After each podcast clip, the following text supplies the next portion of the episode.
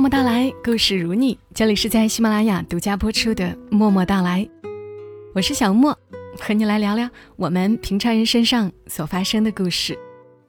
今晚的故事来自于作者尤斌，出自于他的书《我还是喜欢你》。我分享过这本书里面好几个故事了，这是我很喜欢的一本书，舍不得一次分享完，特意把其中一个故事留在了父亲节期间来分享给大家。这个故事。出自于游兵，老豆。老豆是广东人对自己老爸的称呼。小时候看过太多香港电影，潜移默化的觉得这个称呼很时髦。有时候我和我哥生了老爸的气，背地里说他坏话的时候，就称呼他老豆。这样他听到了也没关系，因为每天忙着干活的他一定不知道老豆是什么意思。老豆让人无语。上中学那会儿，我的厌学情绪有点高涨，每天晚上躺在床上假装复习，然后在课本里面夹本漫画，看到凌晨一两点。我妈心疼地说：“这么用功学习，身体垮了怎么办？”我揉一揉前一晚因为盗版漫画字太小而熬得通红的双眼，坚定一笑，那眼神好像在说。放心吧，妈妈，我能行。我以为这种偷来的逍遥日子不会结束，谁知有一天老豆晚上加班回来，突然打开我房间的门。我躺在床上，化学书里夹着一本《犬夜叉》。他走进来，说要看看我的化学课本。我紧张的顿时后背出了一身汗，大声说：“我就看了一会儿。”他突然停住，很尴尬，好像知道我看的不是化学书，站在原地不动了。过了一会儿，他说：“少看这些不干净的东西。”然后转身就走了。我更尴尬了，很想把他叫回来，告诉他我看的只是漫画而已。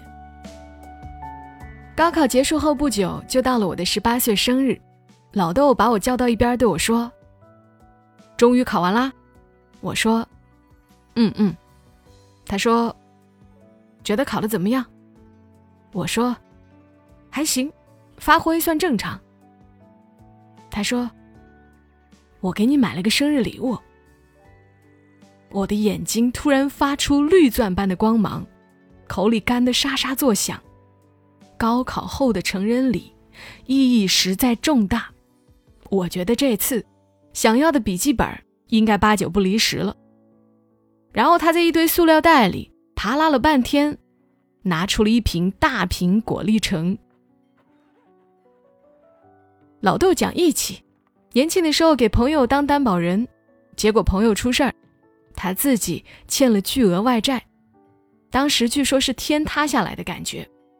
后来他好像也并没有带着我们全家去跳楼。而是一个人工作，一边养活包括姥姥在内的一家五口，一边一点儿一点儿的还钱，最终在很多年后还清了债务。老豆太死心眼儿。我们的城市工厂很少，因为业绩原因，一堆工厂就像多米诺骨牌一样，一个接一个的倒了下去。最后还在垂死挣扎的一个，就是老豆的工厂。老豆靠着多年的朴实无华与勤劳，坐上了主任的位子。当时也是我们家负债最重的时候。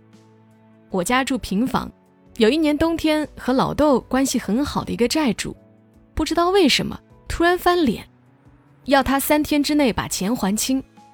无奈之下，老豆将冬天准备买煤的钱拿出来，又找别人借了一点还给了那个人。这么一闹。全家人在那个冬天的取暖变成了大问题，在新疆零下二三十度的冬天，平房里如果不把锅炉烧得滚热，估计很难挨过去。全家正犯愁的时候，老豆的工厂为了赶一批钢材的制作，莫名其妙的多拉了一大批煤进厂。和老豆玩的特别好的同事专门来我家悄悄的跟他说。这下你家可有救了，你就趁着晚上拉一个小车，每天运一些煤回去，一个星期运的量就够你们全家人一冬天烧的了。全家人也都激动起来，想着这下可终于不用挨冻了。不料老豆大手一挥说：“公家的东西不能拿。”后来几天，我们全家是真的打算不烧煤，挨过一个冬天了。没想撑了没到一个星期，我妈就发了高烧。老豆着急了，赶紧去问刚从外地回来的厂长借钱。好不容易买到了一大批煤，只是当时已经是彻头彻尾的寒冬，煤的价格水涨船高，让我们无辜的花了很多冤枉钱。后来我听说老豆厂里的那一批煤，就是厂长知道我们家出事儿后特意多拉的。老豆朋友那个偷煤的建议，也是厂长旁敲侧击的托他来提点老豆的。可惜。老豆榆木一块，枉费了厂长的一片好心。老豆憨厚，我小学四年级的时候，电子宠物普及，几乎所有的同学人手一个。你养狗，我养猫，他养大象。在我的万般请求下，老豆终于答应给我也买一个。我高兴的蹦起来，拉着老豆就往商店跑。老豆拉住我说：“买电子宠物可以，但前提是。”下午上班顺道送我去上学的时候去买。现在必须午睡，我哪能等到中午两个小时的午睡时间呢？于是老豆鼾声刚响起，马上搬了个凳子，将家里的挂表拨快了俩小时，然后躺在老豆旁边，假装刚睡醒，着急的摇醒他，说：“爸爸，我们是不是要迟到了？”老豆一看挂表，大呼了一句：“我操！”抱起我就往他的自行车后座一塞，风一般的骑向他们工厂。中途停在商店时，我边掏电子宠物，边看他在一旁焦急的直跺脚，心里嘲笑他还被蒙在鼓里。当然，后来回想起这一段记忆时，觉得就算用现在最想得到的东西，也不愿意去交换老豆一中午的安稳休息。二零零九年，老豆接触了高科技。当时老豆早已经还清了欠债，他自己完成了几个大项目，加上我哥已经毕业并开始工作，家里的经济水平连蹦好几级，我们也终于能够喘口气儿了。为了方便联系远在青岛上大学的我，我哥给家里买了一台电脑。我妈是电子产品杀手，万年绝缘。所以，学习高科技的重任就落到了老豆肩上。刚开始学电脑的时候，老豆心里还是抵触的，并没有理解电子产品的魅力在哪里。两个月过去，他开始能熟练的用 QQ 和我视频，并且在游戏大厅里混得如鱼得水。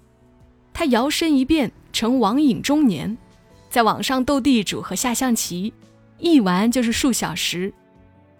虽然玩了这么久，但面对复杂的电脑页面操作，他还是只会最简单的那些。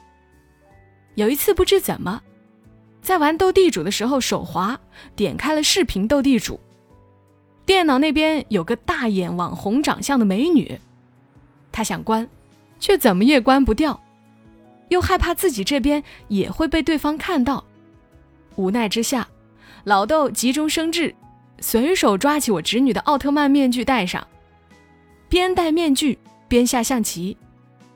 我妈路过的时候，看到一个戴着奥特曼面具的中年男人在和一个大眼网红长相的美女视频，惊得下巴差点掉下来。老豆固执，我上大学的时候，老豆在退休前被临时调到阿勒泰工作，我没有去过阿勒泰。只从别人的口中听过只言片语，更多印象是在李娟的《我的阿勒泰》里，冬天大雪覆盖，夏天老树郁郁葱葱。根据老豆的反馈，阿勒泰果然是一个风景如画的地方。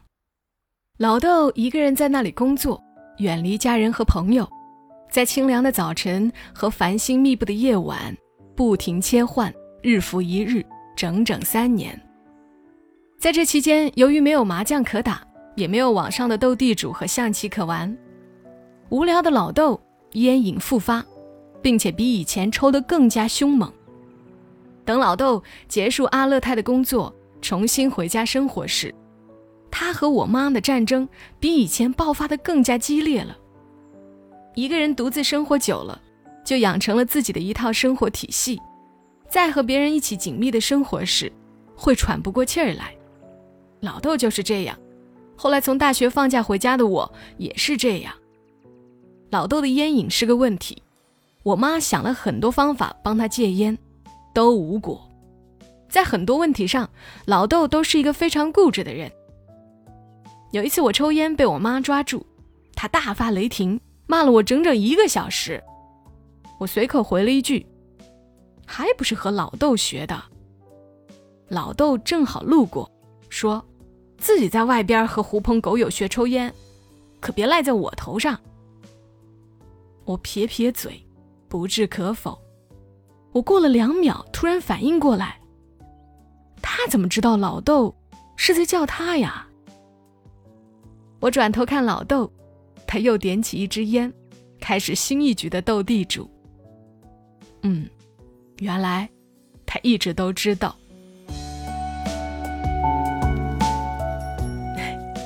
游兵的老豆真是一个有趣的人。嗯，祝他父亲节快乐，祝所有的爸爸们节日快乐，也愿这个故事呢能够伴你一夜好眠。我是小莫，记得要订阅默默到来哦。小莫在深圳，和你说。晚安。